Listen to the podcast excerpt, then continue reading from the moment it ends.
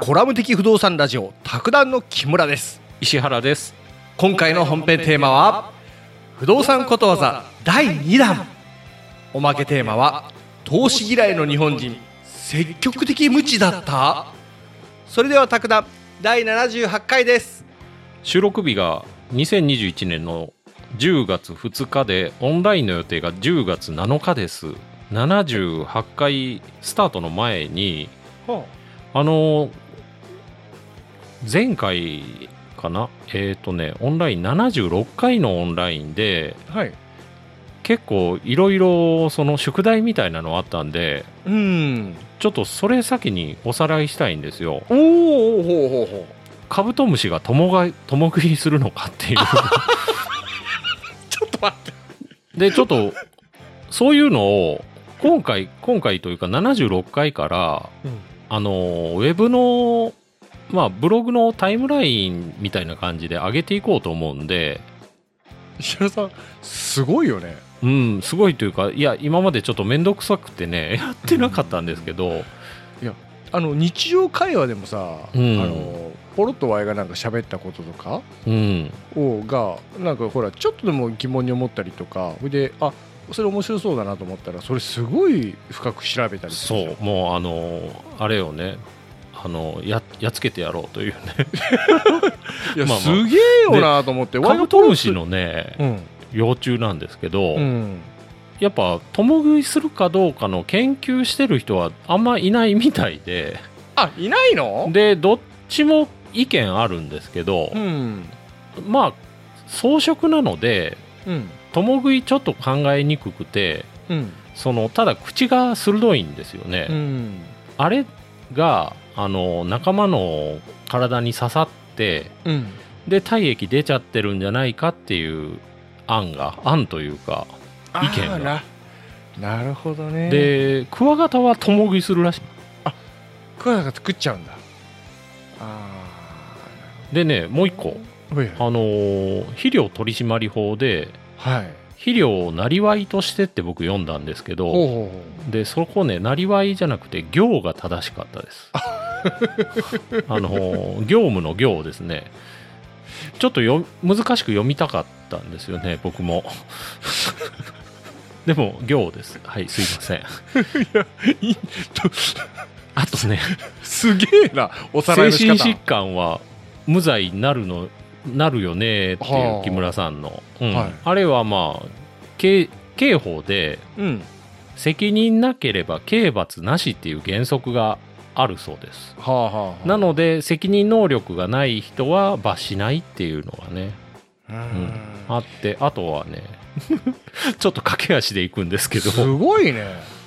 偽札を印刷したらどうなのっていう話がありましたよね、はい。うん、そこがやっぱねえーっと3年以上20年以下の懲役厳しいですね。やっぱ厳しいね。江戸時代火あぶりとかありましたよね。マジ？確かうん。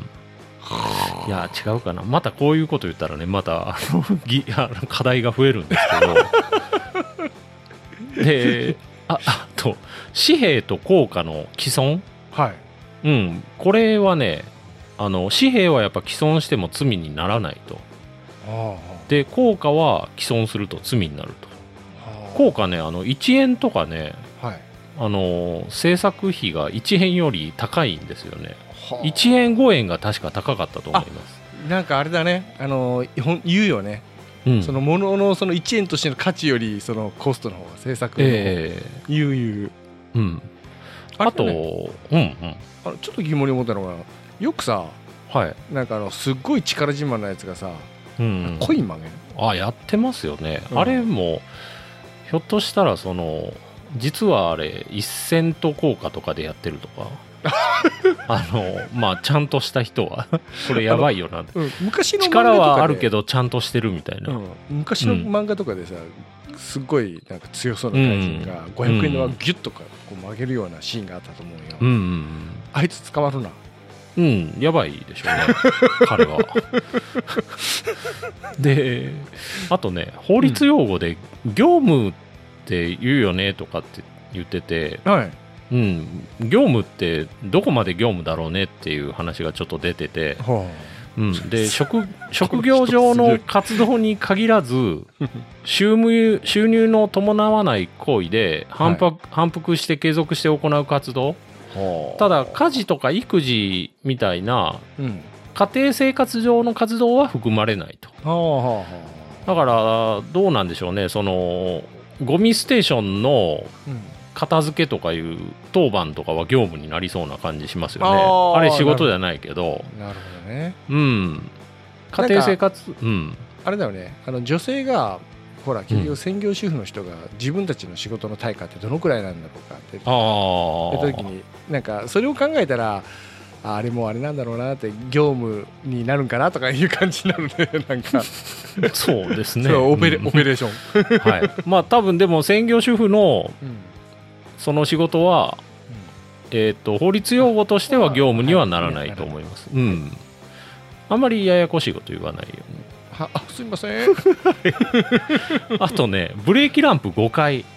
はい。これ僕もちょっと実はねあの時歌手名が出てこなくて。はうんあれドリカムですわ。の未来予想図2であのー愛してるのサインみたいな歌詞が出てきて。それを僕は言いたかった。で木村さんは、うん。あのー出刊が言いたかったと 出刊も。あ出荷はほらプーやプープー、ええ。あれどうなんでしょうね。うん、プーとか言って出出るじゃん。よあのうん。芸能人とかの葬式とかのさ、うんうんうんなんか出棺するときにプーそう。それであの参列者が「木村さん!」とか言って叫ぶやつですよね。ちょっと待って。なくなってんじゃん。なくなってんじゃん、でそういうちょっと。ちょっとあの収録で僕ら収録中はなんか調べ物基本的にしないじゃないですか。そうもうスピード感重視してて、そうだうね、ん、でそういうモヤモヤした点が出たらうん、あのモヤモヤポイントとしてああ後であのウェブで解決していこうと思います。ちょっと過去過去文はねちょっとようやらんのんですけどね。いやー、はい。石原さんまたあれで知識の鬼になってるねいやそんなことはないんですけどね。あのもやもやポイント。MMP としてね。大悟かよ。やりたいと思いますんで。はい。78回それじゃあスタートをしますね。はい。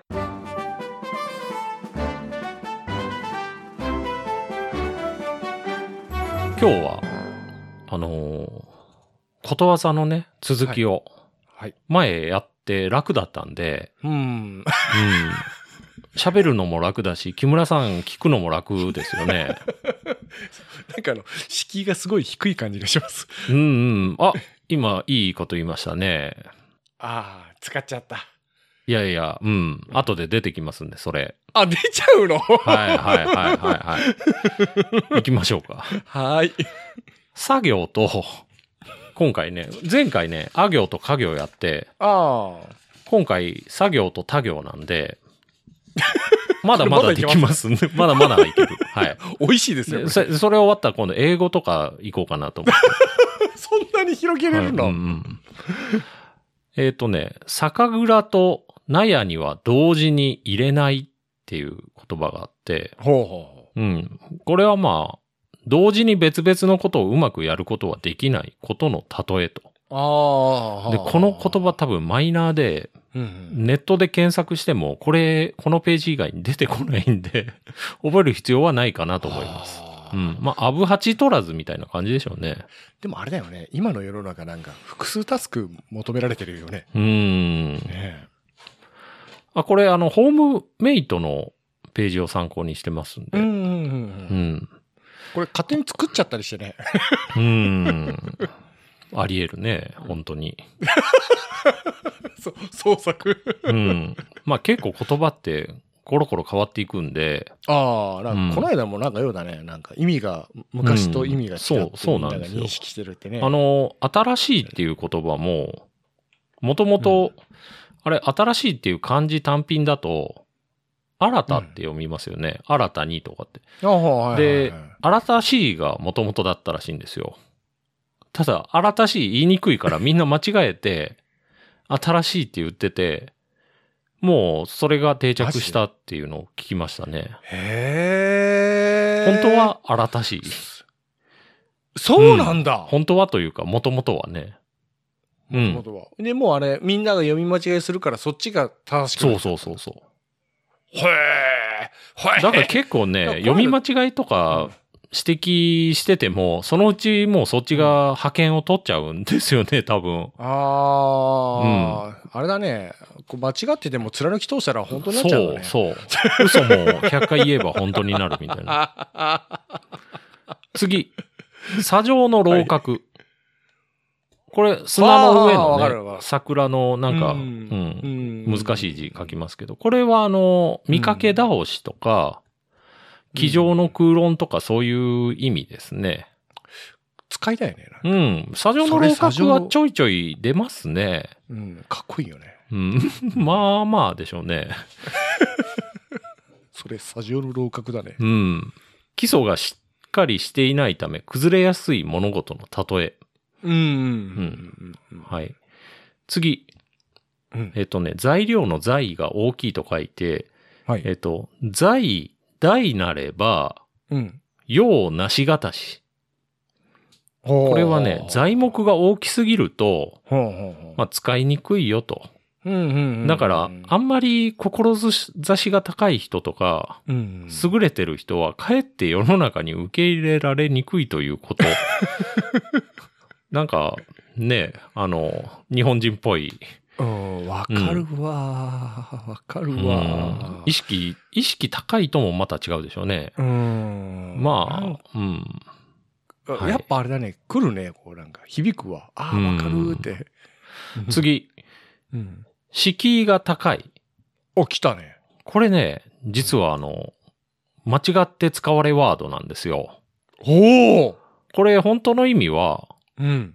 あの、不義理だからちょっと良くないことしたり、あと相手の名誉を傷つけたりしたため、うん。その人を訪問したり、うん。その人に会ったりしにくいことと。本当はそうなんだ。本当はそう。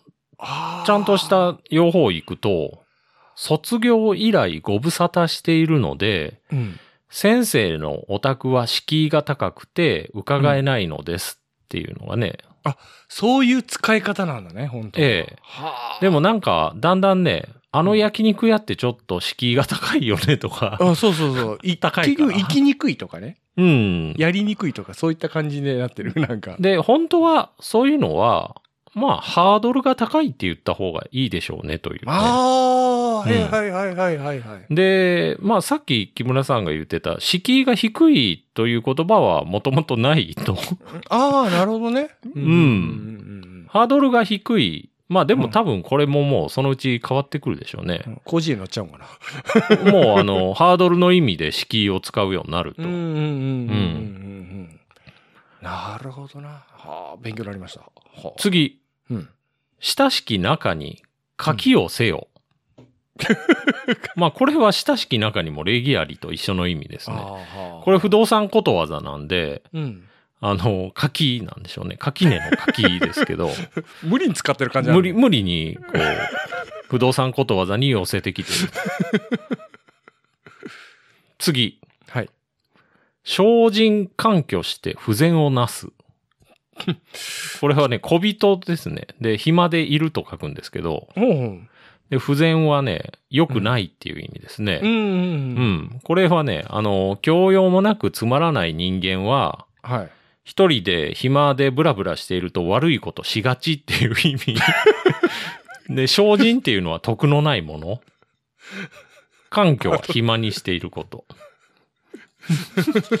なんか、ニートぶったたき論説みたいな感じすごいなんですけど。辛辣だね。うん、そうなんです。ちょっと待てって言われます。次。住めば都。ああ。う。ん、まあこれはね、うん。あのーただね、これもちょっと使い方間違えやすくて、まあ。あのー住むなら都会が良いっていうのは違う。うん。うん。そ。れだと、まあ、住むなら都になりますよね。ああ。うんね。どんなとこでも。うん。環境適応能力だよね。そうでしょうね。うん。うん。次。はい。寸を曲げて尺を伸ぶ。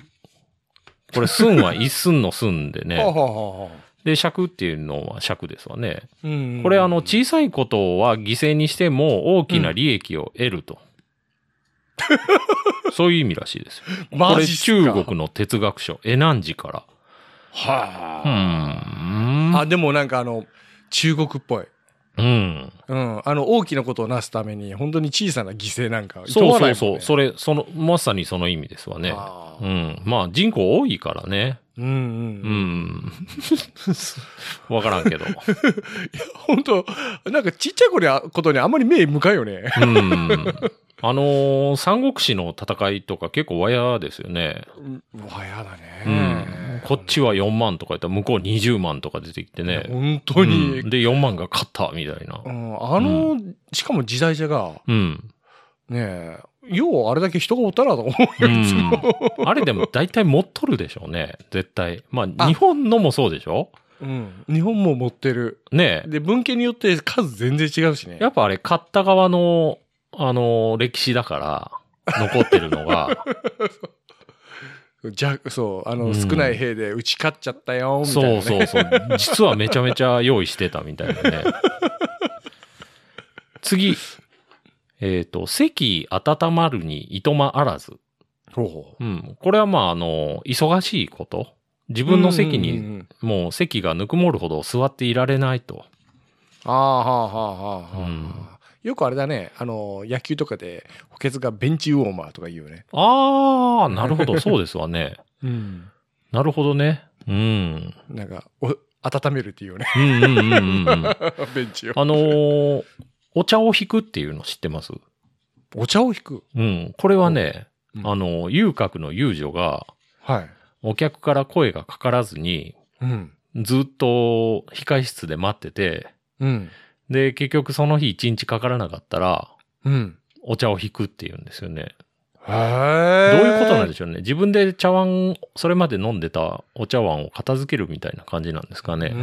お客から声かかってる。ればなんか、他の人がやってくれるけど。うん。うん。あれかね、あのーお茶を出したりとか、食事を出したりする、あのー配膳係みたいなすることが、うん。友情がそれを自分でやっちゃうことを言うのかなと思ったりね。うんなるほどね。面白いね。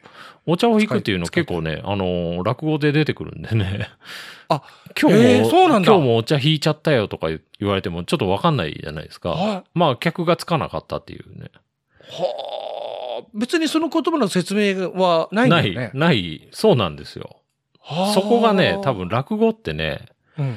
あの、ちょっとね、インテリぶりたい人が、そういうの聞いて、僕みたいな、あの、ちょっとこじらせ系の人が、あの、あ、俺それ知ってんだぜ、みたいなのを楽しむツールの一つでもある。え、じゃあ、あれ？あの、そういったちょいちょいわからない言葉出てくる？そう。それをね、やっぱネットで調べたら出てくるんで、ああ、そうなんだ。だ、みたいな。はうん。あの、お金のことはお足って言うんですよ。まあメジャーなので。えそうなの？うん。お足はね、あの、足がついてるようにすぐ出ていっちゃうっていう意味から。まあそれね、あの、あの、女言葉とか言うんですよね。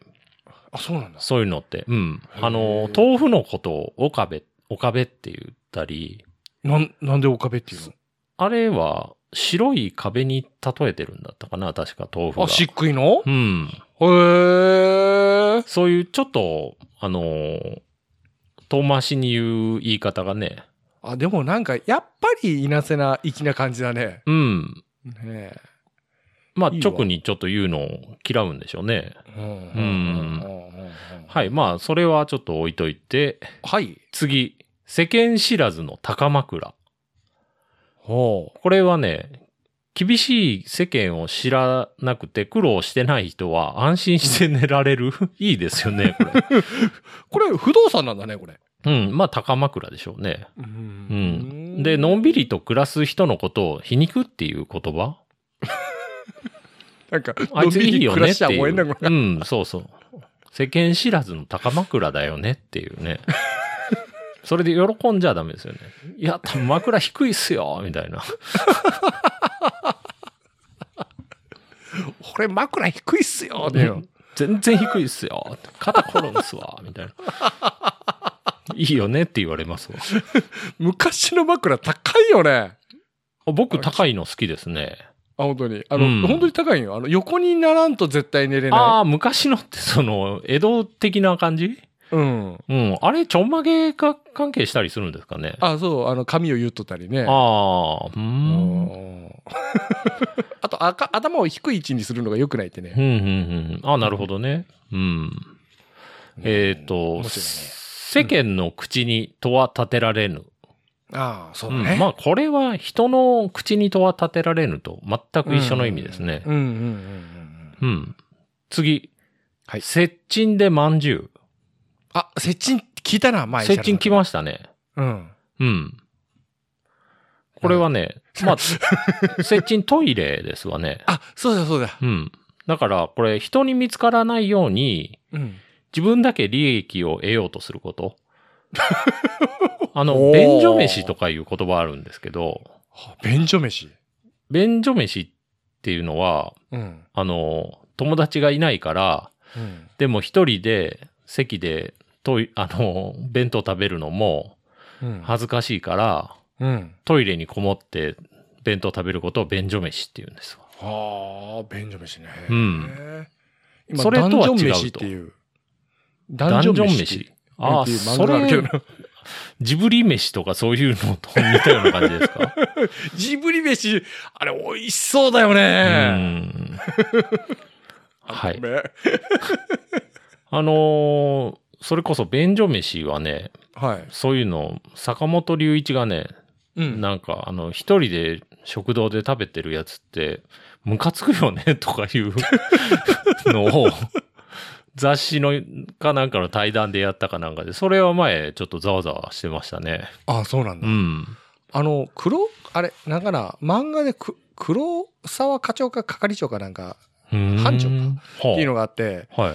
その人があれなんよ。あの、わざとみんなが仕事をしていて、昼間、ほら、サラリーマンが集う食堂に行って、うんうんそこでみんなの前でビールを飲んだり、みんなが食べれない、いいものを食べる、食べて優越に浸るっていう漫画があったんよ。ほー。それおもろいですね。うん。かなり。いやちょっとやりてってなりますね。で、普段のご飯よりうめえとかなるんよ。それでも周りからしたら世間知らずの高枕的な感じになりますよね。あ使っちゃったよ。次。うん。接近の錠前。これね、結構面白くて、うん。あのー、トイレ入ってる時に、はい。多分これ昔のトイレ使用中とかいう札がないんでしょうね。その、あっこが赤くなったり。うんだか、ら、使用中の人が中で咳払いをすること。ほうほうほうほうう。ん。なんか多分転じてね、うん。あのー、例えば、木村さんがいるところで、うん。僕僕がやってきたと。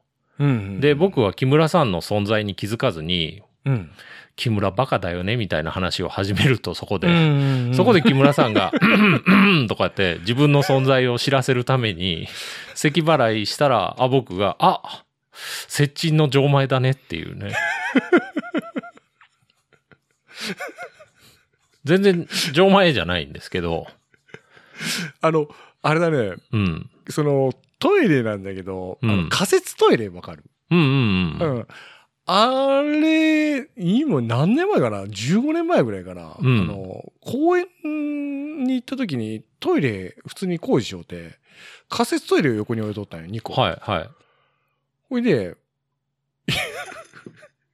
あ開けたら鍵のロックがすごく甘かって、うんうんうん。普通に中で、用多少のおじさんがおってさ、尻が。そう、尻こっち向いてうんだよ。ん。ほいで、向こうがキャーって言うんだけど、うん。こっちもキャーだったね。うん。おじさんよ、おじさん。おじさんが。そう。鍵が、かかりが甘いにすごい。普通にはガチャとか言って。で、その後、あの、LINE 交換かなんかして、なんで友情が芽生えるの？おじさん、尻綺麗ですね、みたいな。後で尻の写真送っときますわ。まあ、次、狭き門。まあ、これはね、うん。あの、競争率の高いことの例えと。う。うんん。で、次がね、狭き門より入れ。ほこれはね、安易な方法を選ぶとそれなりの結果しか得られないから、う。うん。まあ、それ相当な努力をしなければ目的達成できないよっていうことですね。あーねもう僕なんか人生でも広き門しか選んでないんで、それであ今が、そうん、ありますね。そんな感じせんけどね。うん。狭きあいあえて修羅の道行ってるような感じがするけど。それは、あの、あれでしょ態度と、態態度だけの。うん。選択肢が修羅の道。うん。はい。まあ、次。えっとね、宣言あれば、ともすぎ。これほう宣言あれば多すぎじゃないですよ。ともすぎですよ。ともにすぎるってか書くんですけど、ほそれはね、家が1000軒もあれば、う。うん。いろいろ商売があって、うん。その範囲内で互いに生計を立てていくことができると。ああ、なるほどな。はいタワはいはい。タワマンですね、タワマああ、もうタワマンだね。ン。うん。あとあれだね。あの、大きい団地あるじゃん。うんうん大きい団地ができたら確かに周りにスーパーとかできるもんうん。うね。ん。はあ、なるほどな。えーっと、次。戦場敷きに寝ても畳一枚。はあ。これは前の。のあれと似たような感じですね。あの、立って半畳、寝て一畳。うんうんうんうんうん。まあ一。人の人間が必要とするものにはうん。限度があるから、うんうん。富を望みすぎてアクセス、アクセクするべきではないという戒め。。次。はい。総林満ちて礼節を知る。ほほう、かっこいいうんね。かっこいいですね。うん。総林は米蔵、ほうほうほうほうう。なので、米蔵がいっぱいになったら、初めて人は礼儀や節度に気を配ると。はあ。あのー、中国古代の政治論の本に載ってたみたいですね。漢詩っていうね。これはね、衣食足りて礼節を知ると同じですわね、結局。ううんん。あれだね。本当にあの、ほ真のお金持ちうん。って余裕があるんよね。うん。なんか。で、この言葉はね、どっちか言うとね、この、まあ、米蔵にしても、うんおそらくそんなでかいのじゃなくて、うん。まあ、せいぜい1年分とかかなと思うんですよ。うんうん。なので、政治をするときは、うん。国民にゆとり持たせることが始まりですよと。おー、いいじゃん。うん。そうしないと、にその通りだよこうん国民に礼儀とかも持たせることできないよっていう。ああ、はあはあそうだね。腹が満ち足りんと、そうですよそうだよね。学に行かんうんよね。はあ健全な精神はとかいうのもありますもんね。。なるほどな。うんまさにその通りだ。いいですよね。うん。僕ら、僕らというか、木村さんは大丈夫です。僕は総輪が満ちてないんで、礼節が持てないというね、かわいそうな感じなんで。はい。木村さんは総輪がね、5個ぐらいある感じなんですけど。満ちてないよ。もうちょっと、あの、総輪自体がないよ。戦場時期に寝ても畳一枚っていうのをね、あの、知ってほしい。はい。誤解される。また誤解される。次々。えっと、竹屋の火事。ほうほこれはね、竹屋が火事になると、うあの、竹が爆発してうるさいっていう意味らしいです。だから、ずけずけと言いたい放題言うこと、た、確かにね、竹燃やすと、パーンって言うんでしょううんね。言うよね。水と空気かな。うんあれ、中の空気が、あれでしょうね。うんあの、節で空気が仕切られてるから、バカーン。かわいそうですよね。竹屋かわいそうですよね。そんな言われ方して。火事になったのに、やがましいって言われて。竹がかわいそうに落ち着いちゃったね。うん。えーと、次ね。うん。畳の上の睡蓮。ほこれはあの、畳の上で水泳の練習してもう。うん。役に立たないから、うん。理論や方法だけでうん。立派でも役立たないことの例えと。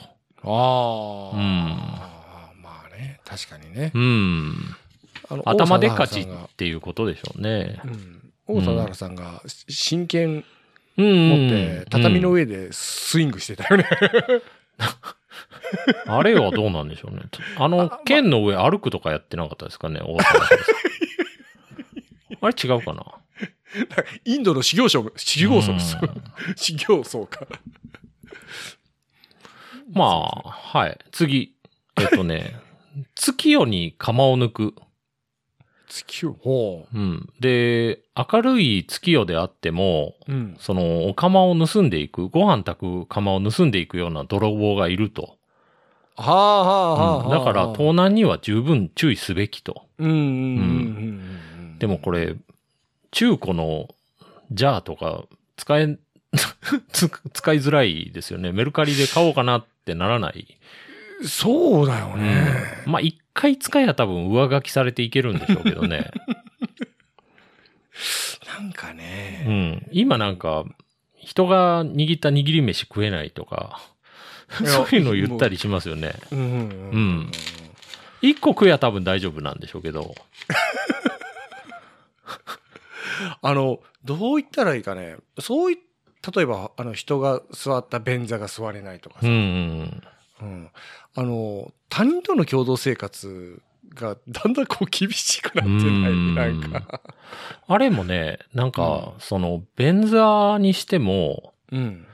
そんな意味ないみたいですね。あの、よくアルコールの拭くやつ置いてたりするじゃないですか。はいはい。うん。別にでも平気みたいですね。その、皮膚って強いから、あ、そうなんだ。うん。気にする意味は、気にする意味はそんな、もう気持ちだけの、ああ。なんかもう手を洗うこともそんな意味ないっていうのも僕見たことあるんですよ。あ、本当に？うへん。え。タモリ、俺が、うん。タモさん、あの、ほとんど、シャワー浴びてからほとんど体洗わんっていう。ああ、そうですよね。あの、入浴だけで、うん福山雅治もそれだって言ってましたね。うんほんで、実を言うと、あの、一番肌にそれがいいってね。うん肌が綺麗らしいよ。シャンプーも使わんのんですよね。湯シャンだったかな。あ、そうなんだ。うん。ほー。次、はい。登竜門。ほうほうん。これはよく言いますよね。う。うん。うんなんかこれね、登竜っていう急流がある、あったらしいですわ。中国の黄河に。ほうほうほで、伝説では、そこを登った鯉は、う。うん。あの、竜になれると。ああそこから来てんだ。うはん。あ、はあはあはあはあ、で、まあ、後には、その中国の科挙、うん。うん。科挙の試験に合格することを指して使われるようになったと。ああ、うん。なんか中国の試験めっちゃ難しそう。うんうんうん。ねですよね。うん今言うじゃんなんか三うん。まあ、家が貧しかったら3代ぐらいかけてから合格するって。へえ、ああ、おじいちゃんの代から？そう。おじいちゃんの代から、あの、お金を貯めたり、子供に教育の思想とかを植え付けて、うん。で、孫で初めて合格するっていう。3代かけて合格するってね。なるほどね。うん。まあ、今だと共産党に入るのも結構、あの、中国共産党に入るのが難しかったりするんですかね。わかんないですけど。ああ、はあ、はあ、はあ。あそこもなんか出世するの大変そうですよね。粛清されたりするから。思うんだけどさ、うん入るのも大変だし、入った後も大変だよね。うねん。え、党の派閥とかすごそうん。う。うんはい。次。はい最後。はい。銅に登りて、質にいらず。はあ。うん。これは、あのーお堂、銅っていうのは、うん。中国の建物で、うん。あのー客に応接する、まあ、表座敷のことらしいですわ。はあ、はあ、はうん。表座敷には登ったけど、あ。うん。で、室っていうのは奥の間うん。で、奥の間にはまだ入れてないと。なので、、学問とか、まあ、技芸がかなりの段階に達しているけど、まだ、あの、一番奥には達してないっていうことらしいはあ、です。はあ、はあ、はあ。うん。なるほどな。ほうほうほう。銅に登りて質にいらず。でね、これ、噛みまくるよ。う。ん。で、それがうん。縮まって、うん。銅にいるっっていう言葉になってて、どうにいるって言いますよね。うん言う言う言う。で、どうにいるは、あの、もう奥まで入ったことを言うらしいですわ。だから極めてると。うん。へーなんか、ちょっとこれ納得いかんのんですけどね。室に入ってねえじゃんって思うんですけど、室にいるならまだわかるんですけど、なんでどうに行っちゃったのって思うんですけど。でも言葉って、なんか、まあそういうもんそういう感じに評価されちゃってるんだね。ねえ。うん。ね面白いね今日はそういう感じで。はい。あ、こいいね、ことわざ。うんね。ね楽、せ楽。楽だよ、本当うんもう僕ら、僕にとっては精神安定剤みたいなもんねはい。そうです。はい。じゃあ、おまけいきます。はい。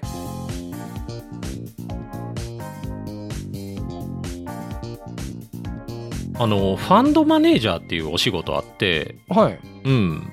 まあ、お金を人から預かって、それを運用すると、ファンドで。う。ん、ファンドマネージャー。うん。その、藤野秀人さんっていうファンドマネージャーがいて、うん。その人の話なんですけど、これ、ログミーファイナンスから持ってきたんですけど、ほ日本人投資嫌いだよねっていう話なんです。う。はあはあはあはあ。うんあの、日本人の預貯金の比率ってめっちゃ高くて、うん。家計資産のうん55%と。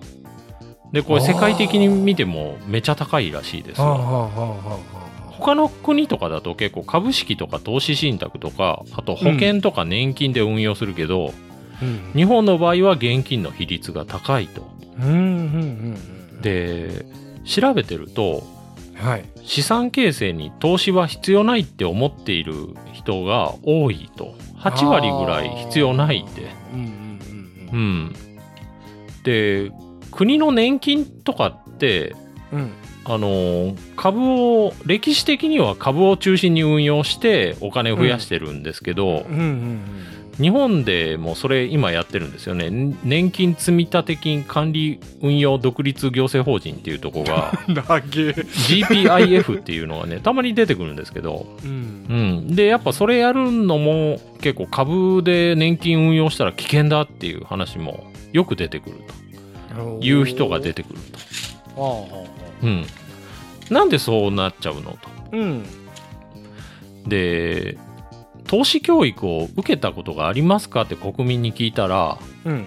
まあ、70%の人が受けたことはありませんと。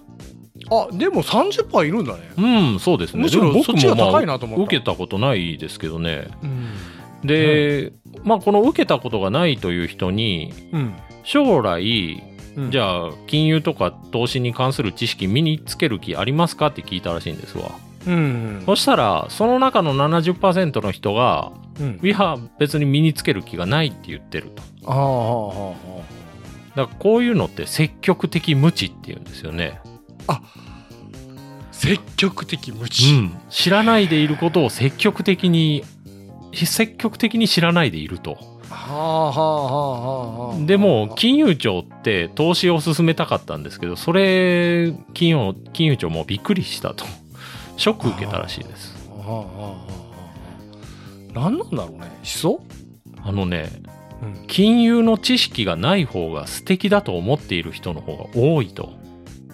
え、あれ、お金に対しての嫌悪感みたいなやつ？うん。お金の知識を持ったり、投資の知識を持つことは良くないことだと思ってると。なんかでも、確かにね、お金の話ガツガツするのってはしたない感じを、ついつい思っちゃう。確かにね。うん。うん。大事なんだけどね、本当は。うん。あの、日本人って、うん。せ言うても世界の中でもお金は超大好きで、うんだから投資は嫌いだけどお金は好きなんですよ。うんうんうんうんで、お日本人自分ではお金に綺麗な民族だと思ってると。で、一番欲しいのはもう物とか体験じゃなくて、うんお金が欲しいと。お金で何かしたいっていうんじゃなくて、とにかくお金が欲しいというのが、お金お金言うてますけど、もう僕たち日本人の全般的な姿だよと。あのお金を使って幸せな想像をする自分じゃなくてお金に囲まれて幸せな自分を想像して生きてるんかな、うん。確かにでも僕もお金に囲まれるのを想像したらめっちゃ幸せですけど。ねえ木村さんはもう幸せになってるかもしれないけど。いや幸せになりたいな、なりたい。はい。なりたい、うん、えーっと日本人に夢がありますかって聞くと、はい。夢がないって答える人が世界で最高らしいですわ、すごいね。でしたいことは何ですかって聞くと、うん。節約。でも節約いいですよね。僕も好きですわあの節約って言っても、うん。あのどう言っていうかねいい節約もあるじゃん。うん、ねえ。うん。でもなんか今のって本当に皮肉めいてるようね、ん、ねえ。まあこの人ファンドマネージャーですから、うん。やっぱ投資してくれたら自分の仕事増えるんでそういうところはちょっと、あのうん。把握して見ていく必要あるんですけど、うん。でただねうん。日本人とアメリカ人が寄付する金額って比べるとはい。2008年はい。日本人1人当たり2500はあはあ円、うん、頑張ってますよね。で、アメリカ人はうん。13万円。アメリカ人なんか聞いたことあるね。富裕層の寄付半端ないらしいね。でねそう、うんお金持ちがたくさん寄付してるからでしょとか、うん。日本人は。で、うん。アメリカの方があの寄付に税制が有利なんなんよって言うけどうんまあ半分正しいけど半分間違ってて実はアメリカ人の場合家うん計所得が低くなるほどうん寄付の比率が高くなると。で年収ごいな300万以下の人の寄付の比率は3%と。だから3 300万の人9万円寄付してるんですね。いやすごいわうん。木村さんはあれでしょょ？コンビニのあの、お釣りもらったら、あの、横の箱に、寄付箱みたいなやつに、ジャーッと入れちゃうと。数えずに。あの街を いやさ500円玉だけちょっと抜いとこうかな、みたいな。ちょっと待ってなんか一気に小物感出まくりなんだけどああいう透明な募金箱たまに千円札とか入ってたら、おって思いますよね。うんいやあれ、うん。でももうお前汚れとんかなこれ釣りなんじゃねえかなとか思ってしまうあ あ、わはいはいはい。はいつ。あの、誘い、呼び水というかフィッ、シングフうん。呼び水？まあ、まとめると、はい日本人ははい投資が嫌い。で、寄付が嫌い。で、現金が好きで貯蓄が好きと。で、消費は嫌い。で、節約が好きと。で夢はないと。だからお金がとにかく好き。もう僕たちは。すごい不幸な国民な感じがする、そうそうそう。はい。で、こういうのだと、まあ、はい国全体でどうなるのっていうと、はいお金が回らないんですよね。ああで、金融資産がそうしたら伸びないと。うんうん。で、アメリカ人とイギリス人って株式への投資比率が高いから、うんうん。この30年で金融資産が3倍とかになってると。で、日本は5割増しにしかなってないから、うんうんうん。相対的に貧乏になってると。またここでもね、あの安い日本っていうところが出てくるんですけど、で、一生懸命働いてるんですけど、うん。そのお金全部節約して、うんお金にして貯め込んじゃうと。で、先進国だと、うん自分も働いてるし、うんお金も働いてる。うんお金が働くっていうのは投資に回すことですよね。うん。で、日本人は自分は働くけどおお金には働かせないと。うんなんでかっていうと、もうお金のこと好きだから働かせたくないと。手元に置いておきたい。君はもう働かなくていいから僕の手元においでみたいな感じになってる。で、結果的に、あうんはい、どうぞ。あのなんかその人が亡くなった時に出るらしいねあの日本人が亡くなった時はうん。おじいちゃんおばあちゃんが亡くなったりしてそれで家をね結局はいほら、あの整理しようったらさうん。タンスから数百万が出てきたとかさ暑いですね。ねそういったのよう聞くけど、うん。あのアメリカ人とかなんか聞いたら亡くなった時に絶対もう何も残ってない使い切ってる感があるはいはいはいはいはい。うん。うんイラ聞いたことある。あの株式市場どうなったかっていうと、ん。過去20年間の指数を言うとはい。アメリカは8倍になったと。はでドイツ7倍イギリス4倍、あはいで日本は横ばい、うまね。うまいね。横ばいうん。うん。これがアベアベノミスミックスですと。まああれバブルの最長期で3万5千円とかいったんですよ確か。はいはい。3万5千か3万8千か忘れましたけこのど間も言ったよね。なんか3万5千ぐらい、でだから横ばいですよね。アメリカってうん。その時期から言うたらようん。8倍だから今日本の株8倍になったら24万とかになってるんですね。ごいね、うん。アメリカってそれやってるんですよね。はあ。ほうすで それ考えるとすごいな、ねすごいんですよ。え、うん。でもあのそれだけでもあの実際は8倍になってないよね。あの GDP とかは。うん。まあ株だ価ですね。から投資がすごいんだろうね、うん。投資がすごい面白いわ。60%の人日本人のはい、60%の人ってうん、働くことができれば働きたくないとか、いうのがもう60%いると。働きたいっていう人は40%なんですよね日本人。だから日本人仕事が働くのも、うん、仕事嫌いなんですよ。うんなんか日本人からすると仕事って苦行じゃない？うん。まあ、ただ、あのー西洋的な考えでももともと仕事っていうのは、その、神に与えられた罰みたいな感じのはずなんですへえほけど、で、ううんん。あのー嫌いなんですよね、会社のことが。嫌いな会社で働いてるから、もう仕事嫌になってると。ああうん。で、もう、そもそも労働も嫌いで、うん。でまあ働くのはストレスと時間を持ってお金に変えてると、ああ、うわその体は確かにわかる気がするうねん。でもう投資っていうのはうん。ダーティーだしうん。仕事もダーティーっていう風になってると。それがすごく問題と、ダーティーっていう表現が。うん。ちょっと使いたいな。今度使っちゃおうかな、ダーティーって。ダーティーね。で最終的にこの人言いたいことははい。働くことは楽しいことだという認識がすごく大切と、うん。うん、であとやっぱありがとうっていうことが大切と。そこ来た。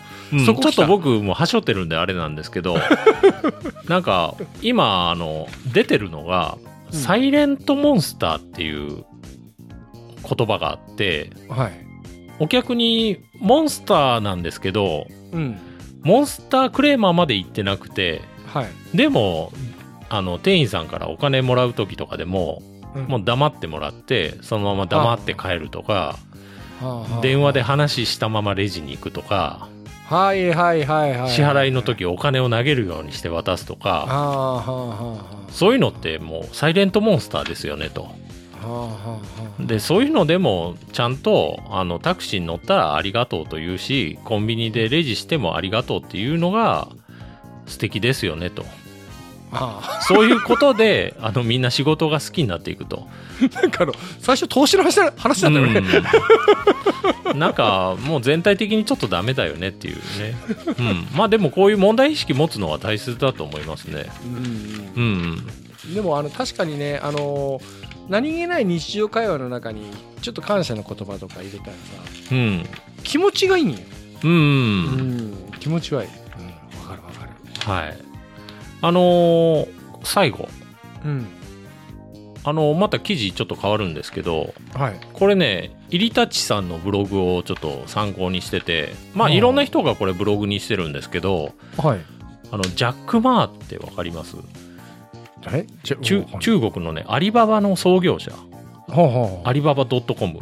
はいはいはい。今もう引退してるんですけど、はあはで、この人結構すごい人で、あうんあの、ハーバード大学10回受験して落ちてるんですよね。えでもすごい、ね、すごい。中学高校も優秀な成績じゃなくて、うん。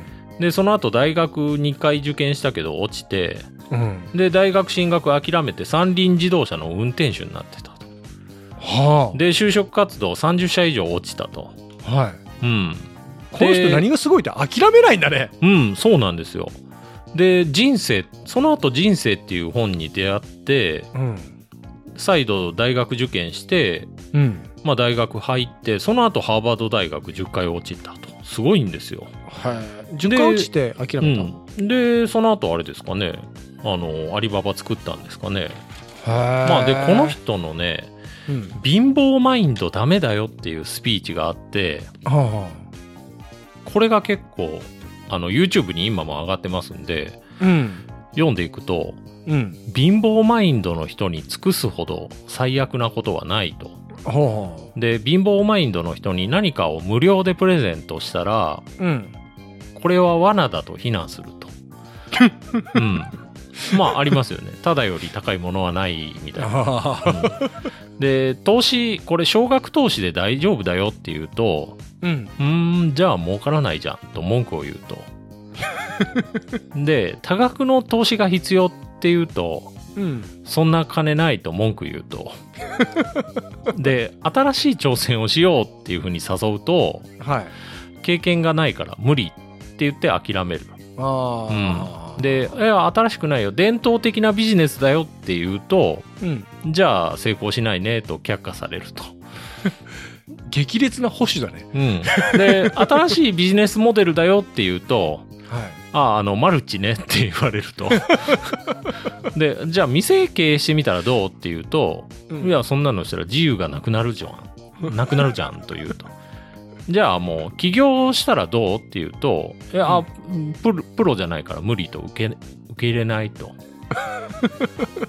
で貧乏マインドの人たちの共通点ははい。Google 検索が大好きでうん。口先だけは大学教授並みと。でも全然行動しないと。はいはいはいはい。うん。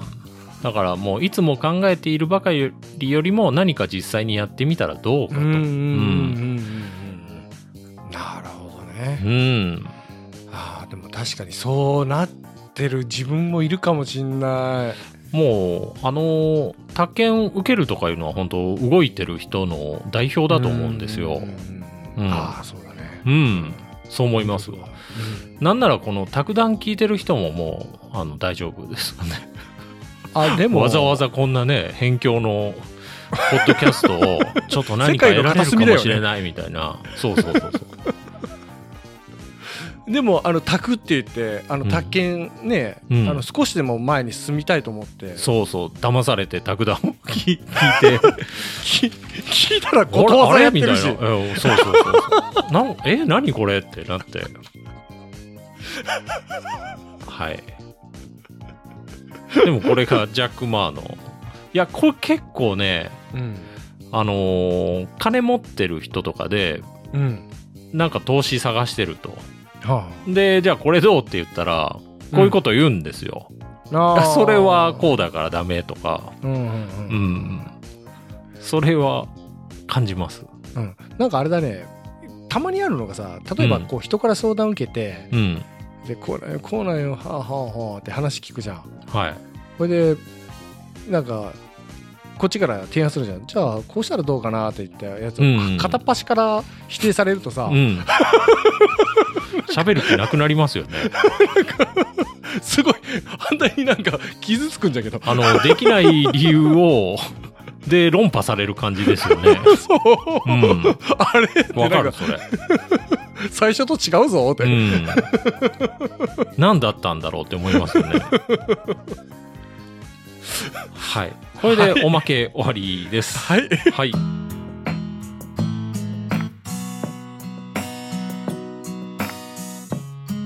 お便りをいただいてまして、はい。はい、ソラリスさんから。やったぜ。あの、ソラリスさん以前もくださって、うん。ありがとう宅建も持たれてて、うん。賃貸不動産経営管理士受けようかなっていうね、前は。うんうんうんうん。うん。で、今回もいただきまして、はい。あのーいつも、あ、はい。ごめんなさい。石原さん、木村さん、こんにちは。こんにちは。いつも楽しく卓談を聞いています。ソラリスです。ありがたいな。先日自分のお便りが読まれて感動しました。あーいやこれこちらこそですよ。嬉しくて会社の先輩と後輩に無理やり聞かせましたと、でみんな優しいのでよかったねと言ってくれました。今回も聞かせてほしいですね、ちょっとほんわかしちゃったよ今、えーよかったねさて最近卓談を聞いていて思うのですがはい。回を追うごとにはい。石原さんが木村さんの返答に対してはい。抑揚のない返事が多くなっている気がしました。望まない内容だったのかもしれませんがお二人の仲が心配です。いつまでも仲良く卓談を放送してくださいいやこれ鋭い指摘でね。うん。やっぱ卓談やってて思うのははい。あの嫌いなやつとは楽しい話はできないなっていうのはね非常に思いました。ちょっとちょっと。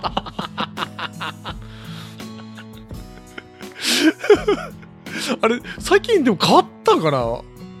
あの多分ね。い石原さんの。いやようするするわと思ったけど、そう。それでもよく考えたら、実はね、でそれの解決策でもあるんですよ。今日今回のあの MMP やりましたけど、はいはいはいはい。あのあんまり話が広がるとうん。こいつほんまどう持っていきよんだろうって 思うんですよ。ああ時間あるんやぞって。ん？いやあのそれ何か確証あるのっていうのを あのわかります？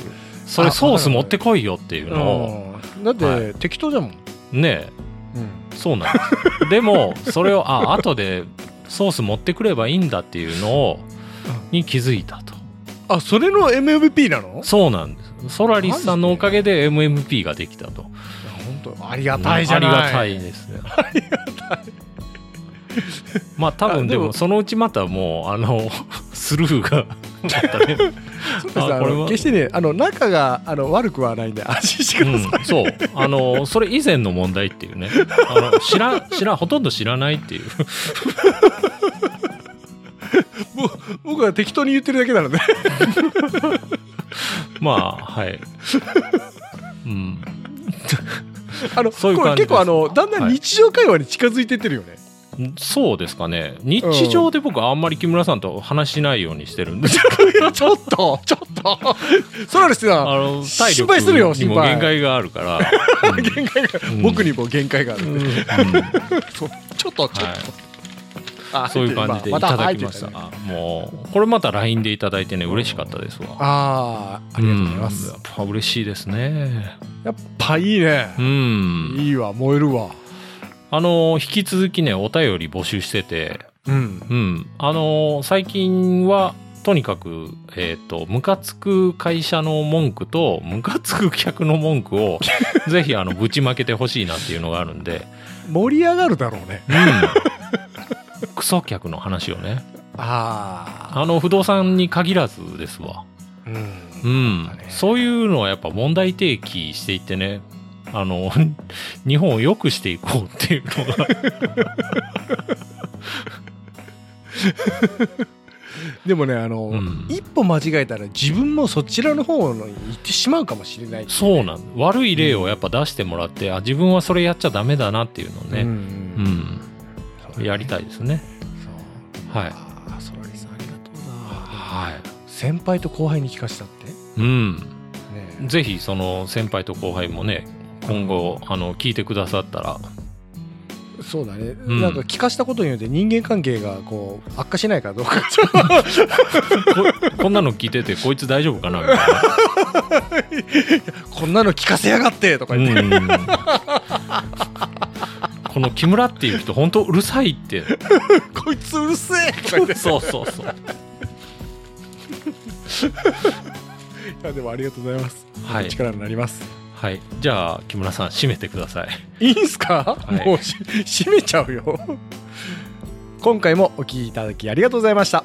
皆様からのお便りをお待ちしています。配信予定とお便りの宛先はホームページでご確認ください。では次回もポッドキャストでお会いしましょう。さようなら。さよなら